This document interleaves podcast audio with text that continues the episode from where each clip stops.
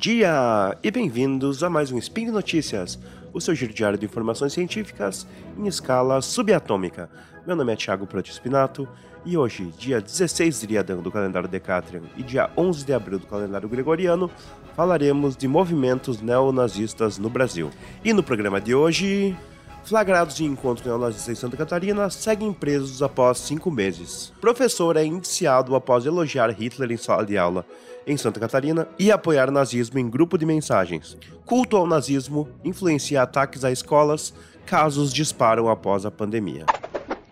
Speed Notícias.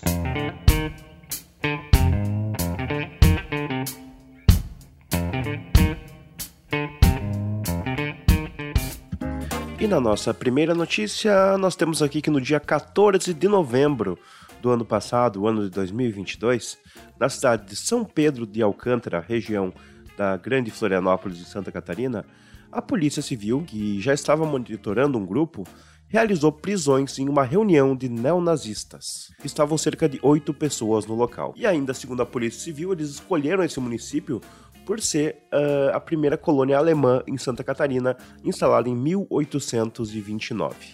Ao chegarem ao local, que era um sítio onde reuniam-se os neonazistas, a polícia encontrou com o grupo revistas, panfletos e outros objetos com imagens né, dos supremacistas. Um dos detidos tinha munição e também no local a polícia apreendeu os eletrônicos que estavam em poder dessas pessoas para averiguar como o grupo se organizava e também as suas outras atividades. O Ministério Público de Santa Catarina, nas suas investigações, apontou que eles agem com forte exaltação à ideologia fascista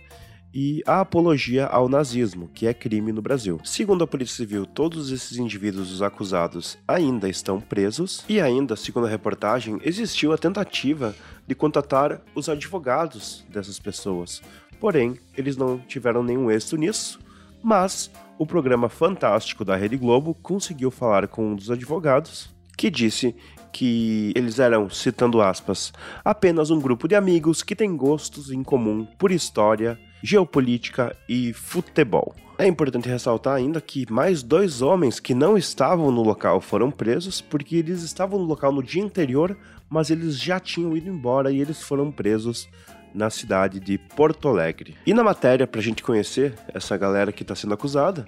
eles têm ah, alguns crimes pelos quais eles já foram acusados anteriormente, sendo eles tentativa de homicídio, homicídio, tráfico internacional de drogas, ameaça, homofobia, lesão corporal, preconceito religioso e receptação. Podemos ver que eles estão efetivamente tentando zerar o bingo do Código Penal, e com essa notícia podemos entender que é muito preocupante como esse tipo de movimento está em crescimento no nosso país, pois qualquer tipo de ideologia que prega raiva, que prega a destruição de outras pessoas e que prega a segregação não deve ser admitida no nosso Estado democrático de direito, que preza pelos direitos humanos e pelos direitos fundamentais e respeito a todos que vivem na nossa nação. E na nossa segunda notícia do dia de hoje, nós temos uma matéria, aquelas tristes matérias que quando a gente lê, a gente quase não acredita que elas são verdade. Porém, infelizmente, o Brasil hoje é um país que está passando por um crescimento desse tipo de ideologia nefasta e temos que falar sobre isso e vamos falar sobre o que está na notícia que vamos apresentar agora. E acontece que a Polícia Civil indiciou um professor que trabalha em uma escola da rede estadual de Santa Catarina, que estava tendo discursos nazistas durante as suas aulas. Ele então foi afastado por 180 dias, né, conforme pedido do Ministério Público do Estado, mas a questão ainda segue em investigação. E o delegado do caso disse que o professor é investigado por discriminação de raça e apologia ao crime, e ainda relata que o inquérito já foi encaminhado ao Poder Judiciário. Fugindo um pouco da notícia, com uma opinião pessoal de quem vos fala, creio que uma pessoa dessa estirpe não poderia sequer ser chamada de professora, pois professora é uma das profissões mais bonitas e que mais tem um papel transformador e não tem espaço para papinho nazista ou qualquer tipo de conversa que envolva ideologias radicais desse tipo. A investigação, então, ela teve acesso ao celular do acusado, onde existiam escritas em grupos de WhatsApp algumas coisas bem nojentas e bem grotescas apoiando o nazismo, e também tiveram acesso a um vídeo gravado por alunos onde o professor, em sala de aula, falava que admirava a pessoa de Adolf Hitler e algumas coisas mais absurdas e nojentas que tratavam de exaltar o nazismo em sala de aula. Em nota, a Secretaria de Educação do Estado falou que vai tomar todas as medidas cabíveis quanto a essa conduta e que já existe um processo administrativo em andamento para analisar as falas do professor. A matéria também traz um ponto interessante e informativo sobre a lei brasileira e a sua relação com esse tipo de ideologia. E coloca aqui que a apologia ao nazismo se enquadra na Lei 7.716 de 1989, segundo o qual é crime fabricar, comercializar, distribuir ou vincular símbolos, emblemas, ornamentos, distintivos ou propaganda que utilizem a cruz suástica ou gamada para fins de divulgação do nazismo. Com isso, podemos ver que esse tipo de conduta é indefensável e deve ser banido da educação no Brasil, e ainda a matéria traz que a própria Constituição Federal de 1988 se coloca contra o racismo, contra a coisas que ferem os direitos humanos e os direitos fundamentais, e por essa razão, esse tipo de conduta deve ser punida e não deve ser admitida nos nossos círculos e muito menos dentro de uma sala de aula com alunos em formação, alunos que podem ser influenciados por esse tipo de conduta e por esse tipo de doutrinação esdrúxula e completamente criminosa. E na nossa terceira e última notícia da manhã de hoje, nós temos que falar sobre uma temática que é bastante delicada,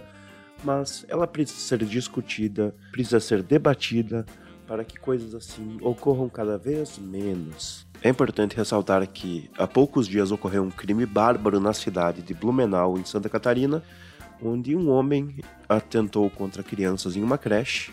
E por essa razão, vamos falar dessa notícia que é anterior a esse fato, mas que demonstra o constante e crescente problema envolvendo esse tipo de conduta na nossa sociedade. E a notícia apresenta um dado alarmante de que um terço dos ataques às escolas registrados no Brasil desde o ano de 2019 teve alguma referência nazista, tanto quanto algum discurso ou mesmo com simbologia. E os dados que embasaram essa matéria foram retirados de um estudo da Unicamp. Com isso, eles começam apresentando alguns dados de que o massacre que foi ocorrido na escola em Suzano, em São Paulo, ele influenciou diversos outros ataques que ocorreram depois, e que nesses ataques os autores muitas vezes usavam máscaras de caveira e colar com uma suástica nazista. Inclusive, teve uma escola de São Paulo que foi atacada por um adolescente de 13 anos, e esse adolescente ele usava nas suas redes sociais o nome de um dos, de um dos criminosos de Suzano e também usava uma máscara de caveira quando entrou numa escola para praticar um atentado. A reportagem ainda conta com alguns outros exemplos que estão aqui no post, mas podemos ver que em todos esses atentados existem coisas incomuns que são bastante visíveis, como a influência de atentados anteriores e a propagação de ideias extremistas e de ideias nazistas quando do acontecimento dos atentados que são motivados muitas vezes por ideias contrárias aos direitos humanos e baseado também em uma radicalização que ocorre na internet e deixa essas pessoas completamente empoderadas para realizar esse tipo de ato atentatório à dignidade da vida das pessoas. Outro dado interessante que a matéria traz é que com a retomada das aulas após a pandemia de Covid-19 e o isolamento, foram registrados ao menos 13 atentados nos últimos dois anos, e que isso é o triplo dos casos registrados no mesmo intervalo nos dois anos que antecederam o período de isolamento social que totalizou apenas quatro ações no país, demonstrando um aumento gigantesco de casos envolvendo crimes em escolas. E uma pesquisadora, ouvida pela matéria, disse que o isolamento social foi importante para que ocorresse essa cooptação de jovens pela internet, que era a única forma de socialização com pessoas fora do convívio familiar.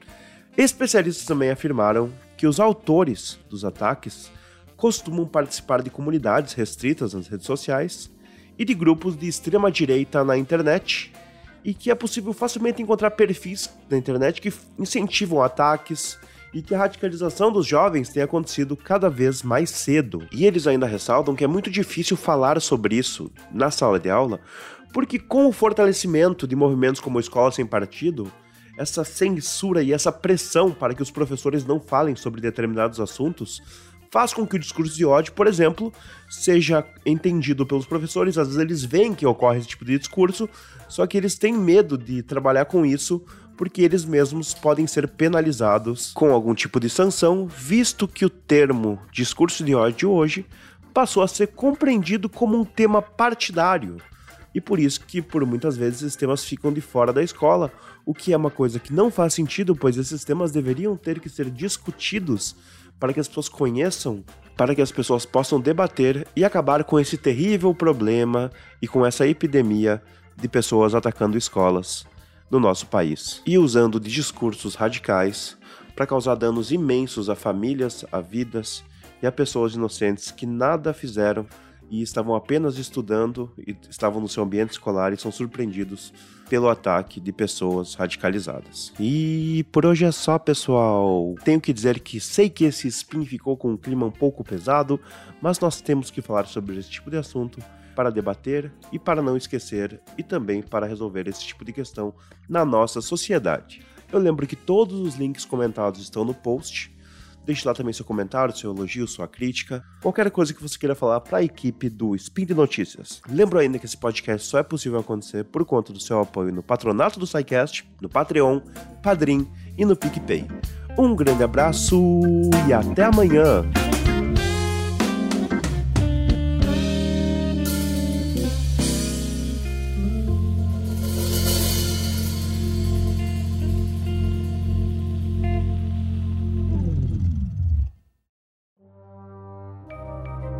Este programa foi produzido por Mentes Deviantes. deviante.com.br.